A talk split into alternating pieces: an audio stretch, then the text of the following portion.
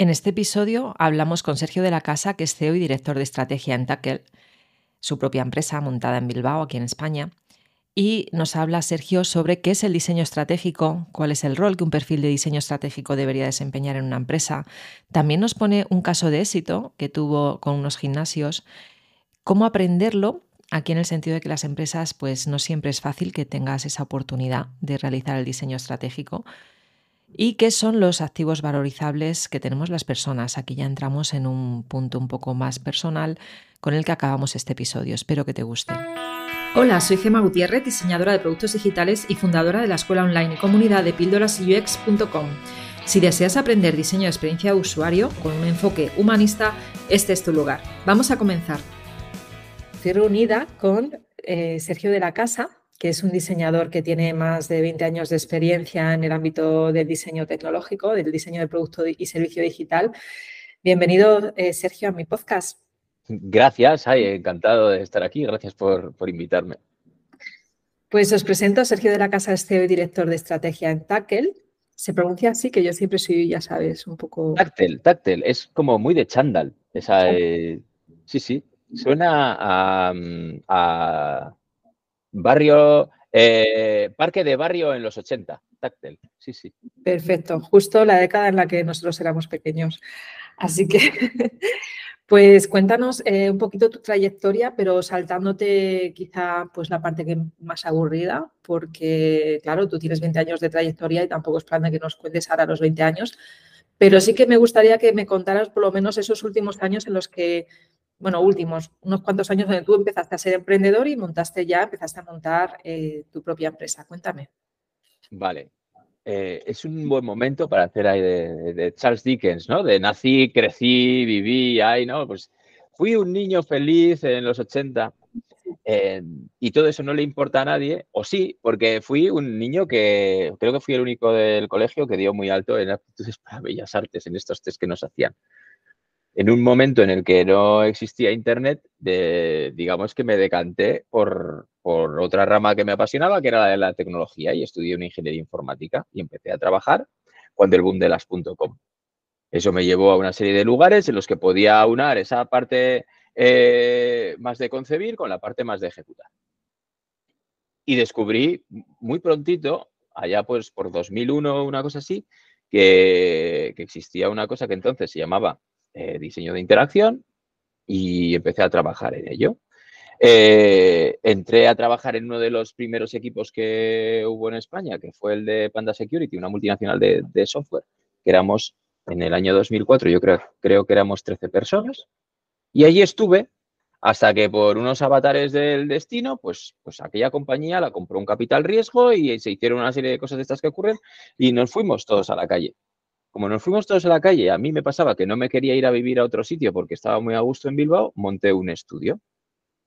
Porque a pesar de que parece que, toda la vida se lleva haciendo esto, eh, en el año, esto fue en el año 2011, 2011 sí, eh, absolutamente nadie hacía esto en Bilbao.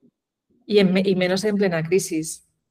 No, no, claro, o sea, eh, era una cosa de dónde voy yo que ya se utilizaba ampliamente el término de user experience y demás, ¿dónde, ¿dónde voy yo a trabajar? Pues, pues absolutamente a ningún sitio en Bilbao. Entonces fabriqué uno.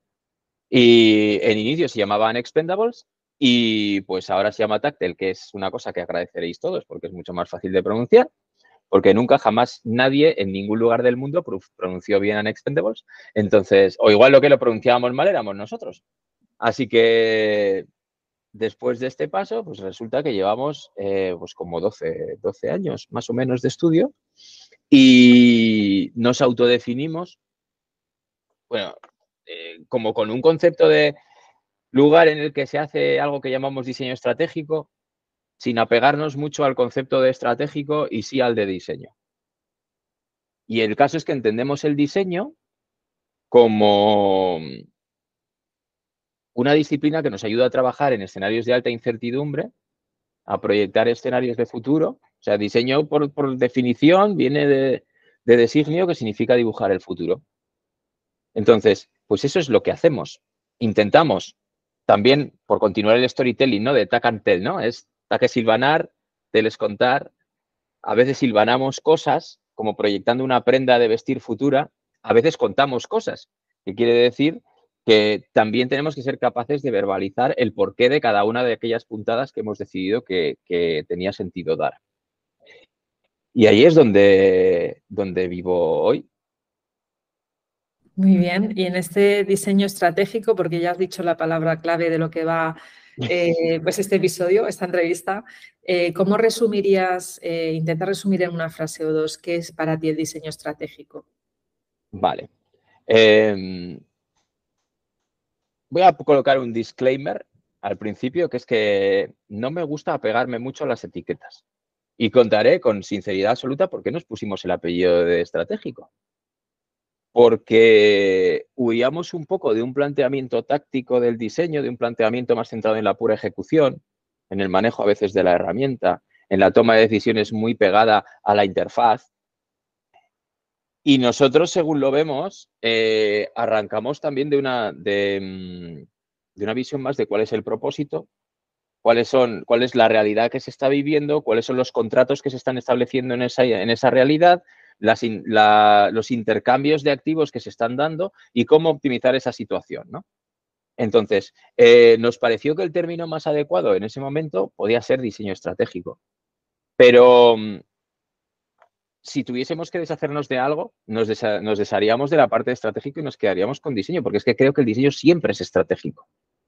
Y siempre debiera ser estratégico en la medida de que es muy difícil proyectar una solución si no has eh, analizado profundamente los porqués y si no tienes una comprensión absoluta de él, o absoluta, o en la medida de lo posible, ¿no? Que absoluta nunca vas a poder tener, del contexto en el que te mueves. Entonces, por resumirlo en una frase, ¿vale? ¿Qué es lo que hacemos nosotros y lo que entendemos por, diseño estratégico? Cuando lo tenemos que llevar a nuestro terreno, decimos que es multiplicar el valor de una compañía a través del diseño. Eso es lo que nosotros dentro de Tactel ofrecemos bajo ese marco de, diseño estratégico. Y bueno, te he estado a punto de preguntarte, ¿y cómo haces eso dentro de una empresa? Pero sé que se nos iría entonces una hora este, de esta entrevista. Em, pero sí que es cierto que, a ver, tú eres CEO de una compañía, entonces eh, cuéntame un poco cómo es eh, o qué es lo que tú haces exactamente, ¿no? Es decir, tú empiezas en un, proyecto y esa parte estratégica la gestionas tú o dejas ese rol a alguien de tu equipo. Vale. Ahí hay una cuestión, y es que yo, yo soy CEO porque me toco. Y me explico.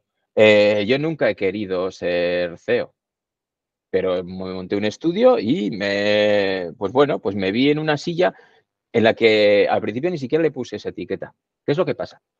Que gran parte del éxito de nuestros proyectos está ligado a sentarnos en mesas en las que a veces es difícil sentarse. Y en ocasiones es más fácil sentarse si en tu LinkedIn pone CEO.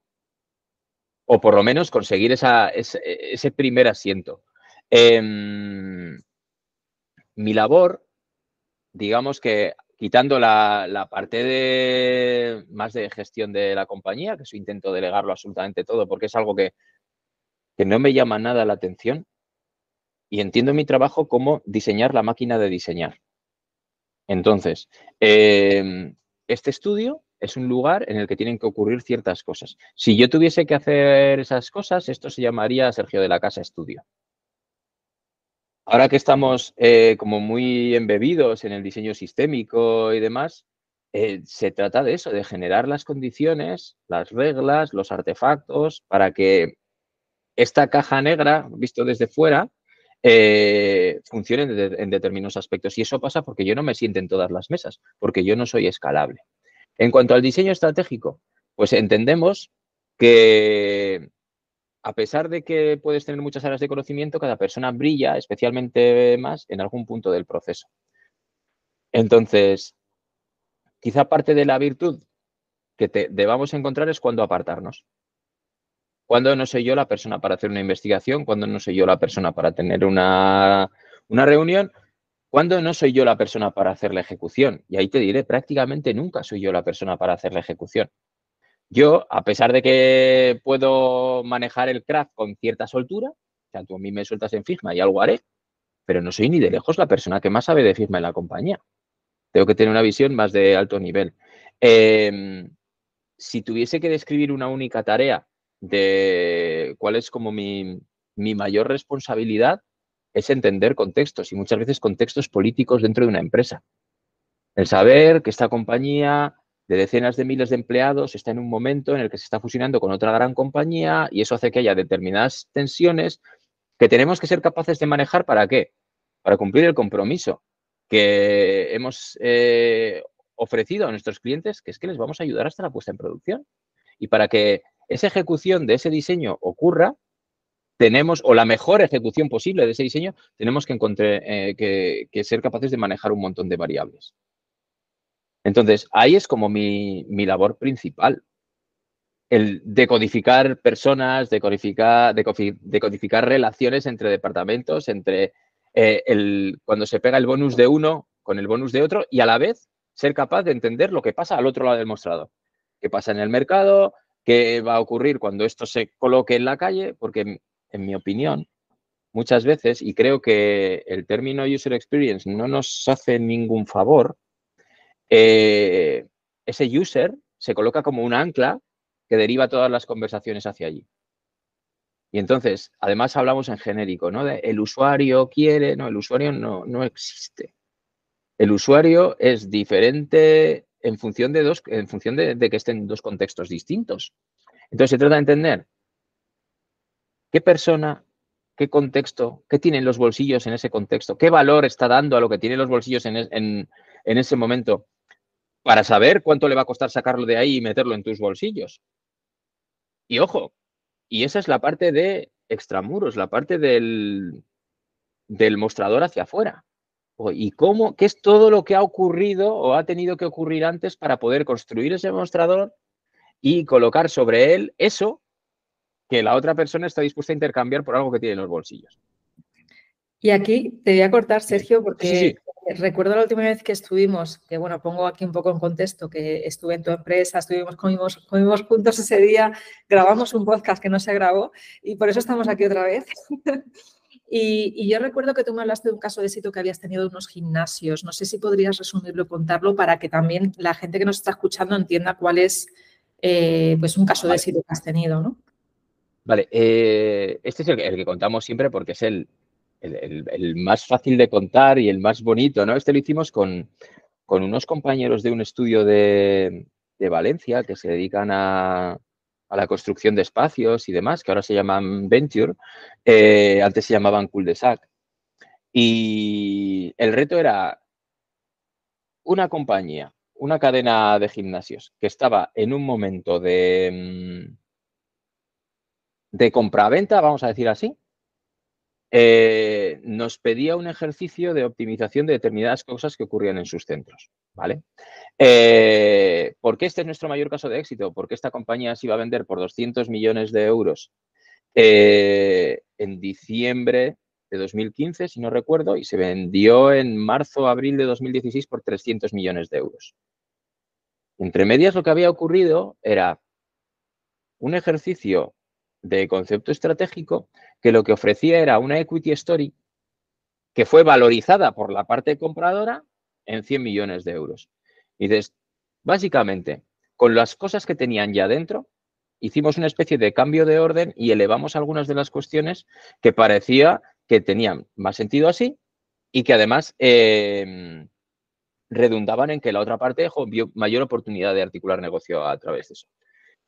Em, porque os hagáis una idea, eran centros deportivos en los que todos los días entrenaban miles de personas. No es un gimnasio de barrio, son varios centros deportivos con sus aparcamientos para más de 300 vehículos, en los que todos los días trabajan 8.000 personas y de esas 8.000, 4.000 vienen siempre a la misma hora.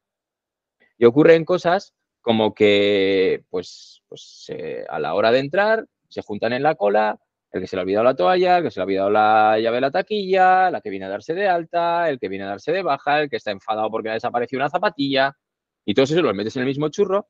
Entonces, este proyecto nació con, hay que hacer una aplicación para tablet, hay que hacer una, una aplicación para móvil, hay que ver no sé qué, y dijimos, no, no, aquí lo que necesitamos es entender el edificio como dispositivo. Y cada uno de los artefactos digitales que había dentro del edificio como canales de entrada y de salida. De manera que proponíamos un sistema que permitía cosas como trazabilidad dentro del edificio. podíamos hacer un triaje a la entrada con elementos que ellos ya tenían, porque no te sirve de nada tener las paredes llenas de monitores gigantes y los estás usando para, pues yo qué sé, para poner publicidad en absoluto segmentada. Y sin embargo, si tú cogías y te dabas de alta en, uno de esos eh, tótems que tenían, decían, ¿tú qué vienes, Sergio? O yo vengo a darme de alta.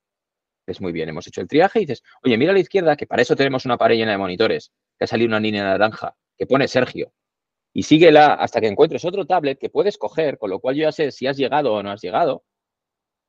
Y además dices, ¿y qué pasa si no tienes un tablet disponible? Eh, que no te hago ir, que donde te mando es a la cafetería, porque por eso tengo una cafetería. Y como tengo una cafetería en la que el precio especulo, ¿eh? del zumo para mí es residual, de una situación de espera pasiva, frustrante, construyo una experiencia positiva. Es decir, he ido, me han regalado un zumo y he acudido al lugar cuando estaba libre mi, tablet. Dices, jo, ese tipo de cosas eh, que está claro que, puede ser visualizado como una experiencia positiva, si rascas un poco detrás dices, ¿qué es lo que ha ocurrido? Dices, había un contrato en el que yo te consumía 15 minutos de tiempo y de esos 15 minutos 10 eran de espera. Y lo he convertido en un contrato en el que te, te consumo 15 minutos de tiempo con 0 minutos de espera. Y además te he quitado la sed y no solo eso, sino que te he enseñado que tengo una cafetería, que te he enseñado que tengo capacidad de saber sobre ti o de controlar por lo menos sobre mis, instalaciones y ofrecerte la mejor manera para utilizar este tiempo. Utilizando ese mismo patrón en diferentes aspectos, podríamos conseguir cosas como sacar determinados entrenamientos fuera del escenario, o sea, fuera del, edificio, eh, encontrar gente en un momento emocional muy favorable para que accediera a, tener tratos contigo. Por ejemplo, em, si sales de una clase de spinning y te sientes, si sientes que has ganado el premio de la montaña del tour, em, y yo te ofrezco despertarte mañana con, con la, última, la última canción que te han puesto y demás, y tú, y a ti te apetece dices, porque yo quiero, yo quiero sentirme mañana en la mañana como me estoy sintiendo ahora. Pues a partir de ese momento, ese contrato es mucho más amplio, porque yo intercambio esa sensación por saber a qué hora te despiertas, por saber a qué hora, a qué, hora vas a venir a, entrenar, por saber si vienes a entrenar, en bici o vienes en coche, o si venís N a la vez. Hay un montón de cuestiones que redundaban en que con toda esa información yo podía de forma honesta, o sea, no, con, con ningún tipo de subterfugio, esperarte la salida de tu entrenamiento con la cena, con el aporte nutricional necesario para que tú eh, puedas vivir esto de una forma saludable, porque había un compromiso fuerte con, con un estilo de vida saludable, ¿no? ¿Por qué? Porque ese, joder, tengo un, tengo un negocio de restauración dentro. Yo ya tengo una cocina que está parada un porcentaje importante del tiempo. Y puedo esperarte con esto y te puedes llevar la comida de mañana. Y yo, y, podemos conseguir entre los dos, con estas pequeñas cosas, que, jo, que tú vivas tu deporte de una forma más saludable, que te encuentres mejor. Y yo estoy sacando partido a unos activos que estaban ahí y estaban muertos de risa. Esto es como así en, a grandes rasgos esto, ¿no? Muy bien.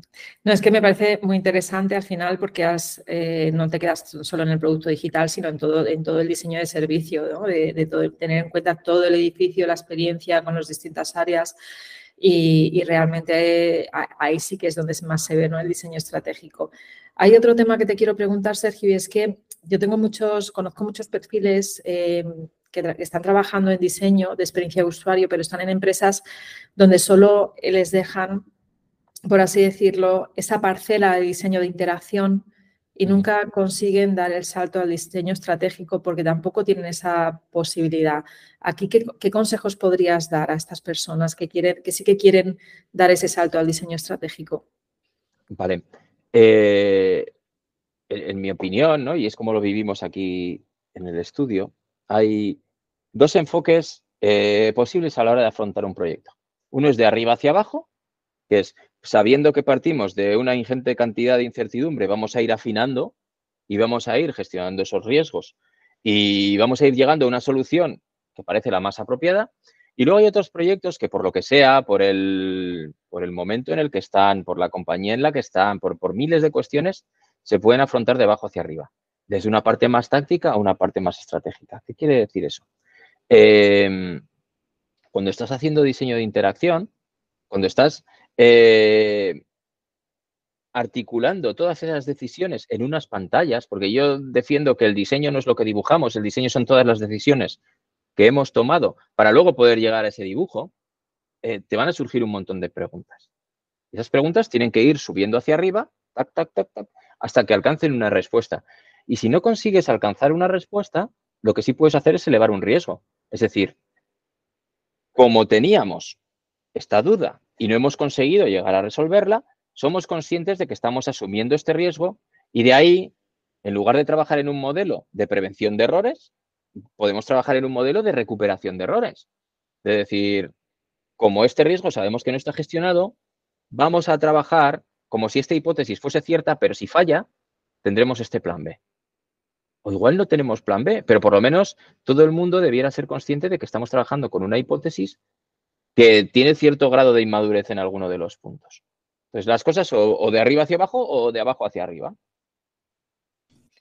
Mm, bueno, perfecto. Yo creo que, la gente más o menos ya puede hacerse una idea. Eh, yo siempre también recomiendo es buscar otra empresa que se te, que dé esa posibilidad. Eh, eh, aunque, bueno, a, ver las ailas, ¿no?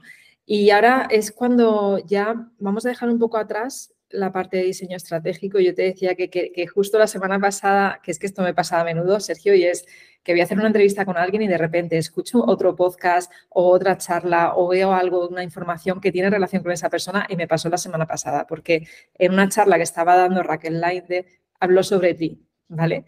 Y, yo te escribí por WhatsApp y te dije, ay Sergio, que acaba de hablar sobre ti Raquel, qué ilusión, y, además es un tema muy interesante porque habla sobre los activos valorizables de, que tenemos como personas. Y, bueno, pues aquí me gustaría que contaras un pelín. Yo pondré el gráfico, por cierto. Eh, de hecho, lo he puesto en el guion que tenemos por aquí. Que aquí hablas de que eres lo que tienes y hablas de seguridad, tiempo, dinero, eh, esfuerzo físico, cognitivo y social. Un poco es como eh, todo lo que tenemos que tener, ¿no? No sé si te acuerdas de esto y me puedes hablar un poco. De sí, a ver, eh, no solo me acuerdo, sino que siempre hago la broma de que es la obra de mi vida, ¿no? hablábamos de que, de que cuando estás, vamos a decir, transitando la profesión del diseño, como te mueves en lugares donde siempre hay alguna incertidumbre, encuentras que, que, necesitas artefactos para poder traccionar, objetivar y, saber incluso qué, qué, preguntas tienes que hacer y cuáles, no te, cuáles de ellas no te puedes olvidar. ¿no? Eh, Raquel, que es en extremo generosa, una vez cuando se lo estaba contando, dijo, esto me, viene bien para explicar algunas de las, de las cosas que, que ella cuenta, ¿no? sobre todo en términos de, de igualdad, de discapacidad. Y, por ejemplo, la frase esa de eres lo que tienes, esa no es mía, esa es suya. Pero llegábamos a la conclusión de que hablábamos de cosas muy similares. ¿Por qué? El modelo que he encontrado yo de dibujar esto es a través de seis ejes, que son el tiempo, el dinero, el esfuerzo mental, el esfuerzo físico, la dimensión social, que es cuánto nos queremos a nosotros mismos y cuánto necesitamos que nos quieran los demás, y la necesidad de certezas en nuestras vidas, ¿no? la recurrencia que necesitamos a nuestro alrededor. Con todo esto yo puedo mapear qué es lo que tienes en los bolsillos. Pero resulta que hay una dificultad extra, que es eh, que un minuto no siempre vale un minuto, que un euro no siempre vale un euro, que recorrer un metro no siempre es un metro. Y me explico. Em, un minuto de tu mejor beso no es lo mismo que un minuto con, una, con la mano en agua hirviendo. No dura lo mismo, da igual cómo nos pongamos, los dos duran 60 segundos, pero no duran lo mismo. Un euro no vale lo mismo eh, si tú estás ahora, yo qué sé, eh, en una situación razonablemente cómoda, o si estás, imagínate, en un parque acuático y alguien te ha robado la mochila con el dinero y no puedes ni, ni llamar en una cabina porque no tienes móvil, ni tiene, puedes ir en autobús y estás a 25 kilómetros de casa. Un euro no vale lo mismo para ti. En un caso, igual se te cae al suelo y dices, ay, me duele un poco la espalda, no lo recojo. Y en otro caso, igual estás dispuesto a mendigar casi porque te den un euro. Y en el caso de un metro, no es lo mismo recorrer un metro eh, el día que, que tú estás en plenitud ¿no? de tus facultades, que el día que te ha dado una lumbalgia y es que con, moverte 10 centímetros ya, ya sudas de dolor, ¿no? Entonces, como ese tipo de escalas no se nos muestran válidas a la hora de entender esos intercambios, para entender por qué me compran en una situación sí, en una no, por qué alguien en un supermercado un botellín de agua a 40 céntimos le parece caro y una hora después en un aeropuerto el mismo botellín, un euro y medio, le parece barato. Si tiene el mismo dinero en el bolsillo, si solo ha pasado una hora de tiempo y solo están en dos contextos distintos, ¿no? ¿Cómo, ¿Qué necesitamos para decodificar eso? Y una de las cosas que, veía que nos ayuda es la pérdida permitida. Es montar una escala alrededor de cuánto te puedes permitir perder. Entonces, eh, ¿cuál es esa, es esa pérdida permitida? Pues en el caso del dinero, por ejemplo, se ve muy bien que es el umbral del sueño. ¿Y es a ti que te quita el sueño comprometer? Entonces, eso, que, mm, que no es evidente y que es muy difícilmente em, descubrible, voy a decir, no sé si existe la palabra, pero es, difícil hallarlo en un laboratorio y entiendo como laboratorio la silla y la mesa de un estudio, de una empresa, de, una empresa de consultoría, del departamento de producto de un lugar, em, es lo que al final marca si este producto, este servicio se adopta o no. Y si tienes que sacarlo de este contexto y colocarlo en otro. Cuando Raquel habla de esto, lo que nos evidencia es que todos tenemos eh, una discapacidad en algún momento. Y ese momento es el día que te duele la cabeza y entonces tú en cuanto a esfuerzo físico no puedes comprometer nada. Pero resulta que te enfrentas a una aplicación que hice yo que te dice, pida usted aquí un médico de urgencia para qué disciplina y tiene un combo, un desplegable que dices, pero si no veo, tengo visión de túnel, apenas, no, no, no me vale el latido, necesito un punto rojo así de gordo. ¿Por qué? Porque lo hemos diseñado en laboratorio con las pérdidas permitidas del el diseñador o la diseñadora en ese momento. Y no teníamos un mecanismo que nos obligara a hacernos las preguntas correctas.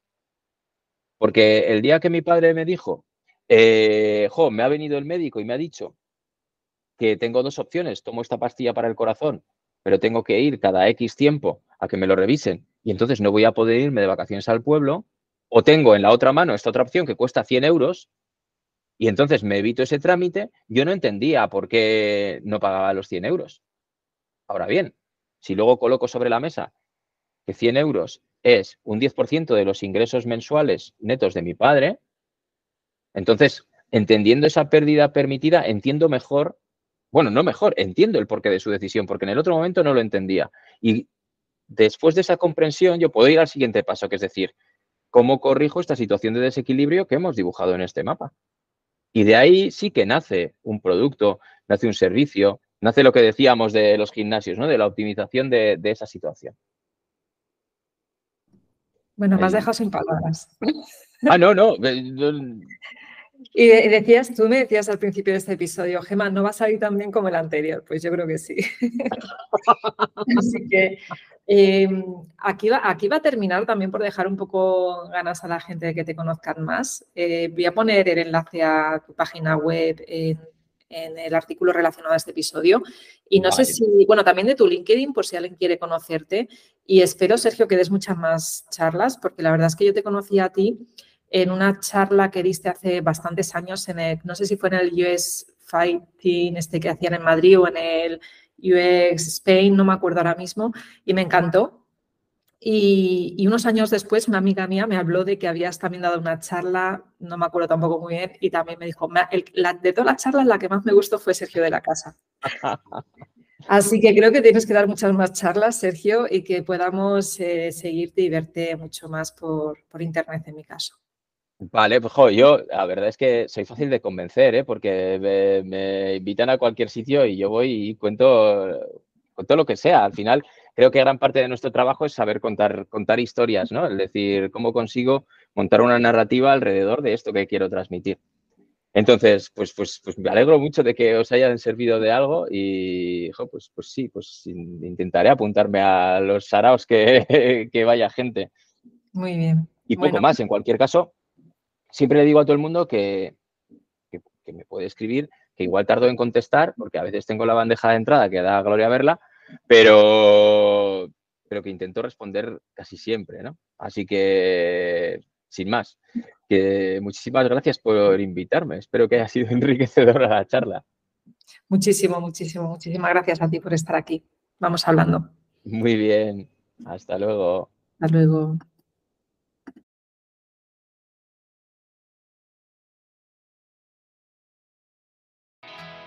Si después de escuchar esta píldora te quedaste con ganas de más, entra a mi escuela online de Tribooks, un lugar donde UX designers de todo el mundo aprenden, evolucionan y hacen comunidad